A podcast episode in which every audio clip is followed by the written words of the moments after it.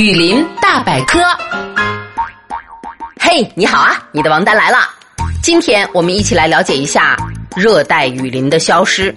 其实，仅在二十世纪初的时候，热带雨林的面积还占着地球总面积的百分之十五左右，但是目前仅存的已经不足地球面积的百分之六了。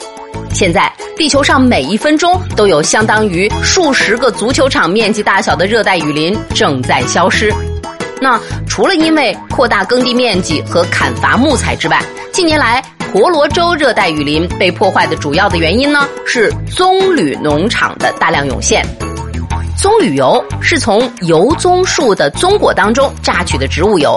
它们不仅广泛的应用于食品、化妆品、洗涤剂等日常用品的制造，而且因为可以代替石油的生物燃料而备受关注。婆罗洲棕榈油的生产量占全世界产量的百分之七十左右。为此呢，已经有超过五万平方公里的热带雨林被破坏，而且每年还有一万两千平方公里的雨林在继续消失着。